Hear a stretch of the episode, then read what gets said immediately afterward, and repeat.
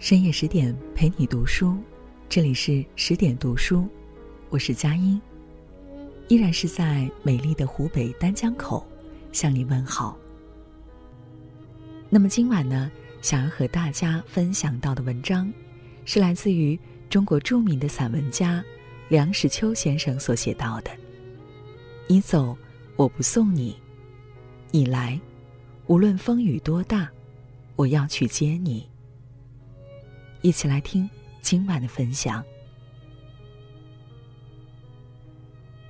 黯然销魂者，为别而已矣。遥想古人送别，也是一种雅人深志。古时交通不便，一去不知多久，再见不知何年。所以南浦唱支离歌，灞桥折条杨柳。甚至在阳关敬一杯酒，都有意味。李白的船刚要起定，汪伦老远的在岸上踏歌而来，那幅情景真是历历如在眼前。其妙处在于淳朴真挚，出之以潇洒自然。平素莫逆于心，临别难分难舍。如果平常我看见你面目可憎，你觉得我语言无味，一旦远离，那是最好不过。只恨世界太小，唯恐将来又要碰头，何必送行？在现代人的生活里，送行是和拜寿、送殡等等一样的，成为应酬的礼节之一。揪着公鸡尾巴起个大早，迷迷糊糊的赶到车站码头，挤在乱哄哄人群里面，找到你的对象，扯几句淡话。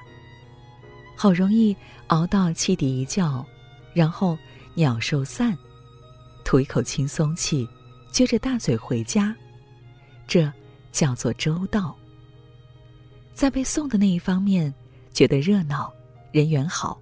没有白混，而且体面。有这么多人舍不得我走，斜眼看着旁边的没人送的旅客，相形之下，尤其容易起一种优越之感，不禁精神抖擞，恨不得对每一个送行的人要握八次手，道十回谢。死人出殡都讲究要有多少亲友执服。表示恋恋不舍，何况活人，行色不可不壮。悄然而行，似是不大舒服。如果别的旅客在你身旁耀武扬威的与送行的话别，那会增加旅中的寂寞。这种情形，中外皆然。马克思·比尔伯姆写过一篇谈送行，他说。他在车站上见到了一位以隐居为业的老朋友，在送一位女客。时而永咏情话，俄而泪湿双颊，终乃泣笛一声，勉强一直哽咽，向女郎频频挥手，目送良久而别。原来，这位演员是在做戏，他并不认识那位女郎。他是属于送行会的一个职员。凡是旅客孤身在外而愿有人到站相送的，都可以到送行会去雇人来送。这位演员出身的人当然是送行的高手，他能放进感情，表演逼真，客人纳费无多，在精神上受惠不浅。尤其是美国旅客。用金钱在国外可以购买一切。如果送行会真的普遍设立起来，送行的人也不予缺乏了。送行既是人生当中所不可少的一件事，送行的技术也便不可不注意到。如果送行只限于到车站码头报道、握手而别，那么问题就简单。但是。我们中国的一切礼节都把吃列为最重要的一个项目。一个朋友远别，生怕他饿着走，践行是不可少的，恨不得把若干天的营养都一次性的囤积在他肚子里。我想，任何人都有这种经验。若有远行而消息外露，多半还是自己宣扬的。他有理由期望着践行的帖子纷至沓来，短期间家里可以不必开火。还有些思虑更加周到的人，把食物写在手上，亲自送到车上、船上，好像是你在半路上会挨饿的样子。我永远不能忘记最悲惨的一幕送行。一个严寒的冬夜，车站上并不热闹，客人和送客的人大都在车厢里取暖，但是，在长的没有纸巾的月台上，却有一堆黑渣渣的送行的人，有的围着斗篷，有的脚尖在洋灰地上敲鼓似的乱动。我走近一看，全是熟人。都是来送一位太太的。车快开了，不见他的踪影。原来在这一晚，他还有几处践行的宴会。在最后的一分钟，他来了。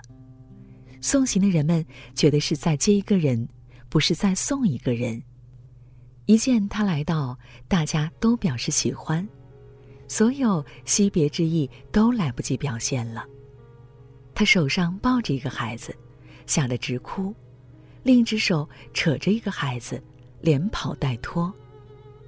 他的头发蓬松着，嘴里喷着热气，像是冬天载重的骡子。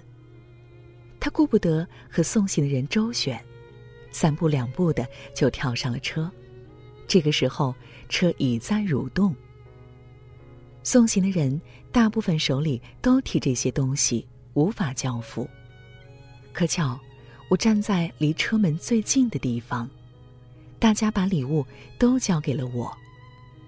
请您偏劳给送上去吧。我好像是一个圣诞老人，抱着一大堆的礼物，一个箭步窜上了车。我来不及致辞，把东西往他身上一扔，回头就走。从车上跳下来的时候，打了几个转，才立定脚跟。事后，我接到他的一封信，他说：“那些送行的都是谁？你丢给我的那些东西，到底是谁送的？”我在车上整理了好半天，才把那些东西聚拢起来，打成一个大包袱。朋友们的盛情，算是给我添了一件行李。我愿意知道哪件东西是哪一位送的。你既是代表送上车的，你当然知道。判俗见告。寄开水果三筐，泰康罐头四个，果露两瓶，蜜饯四盒，饼干四罐，豆腐乳四罐，蛋糕四盒，西点八盒，纸烟八听，信纸信封一匣，丝袜两双，香水一瓶，烟灰碟一套，小钟一具，衣料两块，酱菜四篓。绣花拖鞋一双，大面包四个，咖啡一听，小宝剑两把。这问题无法答复，至今是个悬案。我不愿送人，亦不愿人送我。对于自己真正舍不得离开的人，离别的那一刹那，像是开刀。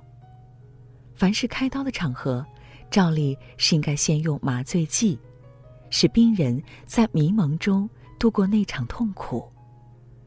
所以，离别的苦痛最好避免。一个朋友说：“你走，我不送你；你来，无论多大风多大雨，我要去接你。”我最赏识那种心情。深夜十点。感谢您的聆听，在文章的结尾，想宣布一个好消息：为了帮助大家提升自己的素养和层次，十点读书开放了一座成长图书馆。在这里，既有解忧杂货店、《肖申克的救赎》、简爱》这样影响全世界的经典名作，也有《自控力》《非暴力沟通》这样的职场实用宝典。免费开放十天陪你听本书。如果你有兴趣，欢迎搜索关注微信公众号“十点读书”，进入成长图书馆，跟我一起阅读好书，成为更好的自己。我是佳音。那如果喜欢我的声音，也请大家来关注我的个人微信公众号“主播佳音”。期待着在下一个未眠的深夜里。和你继续相会，晚安，亲爱的。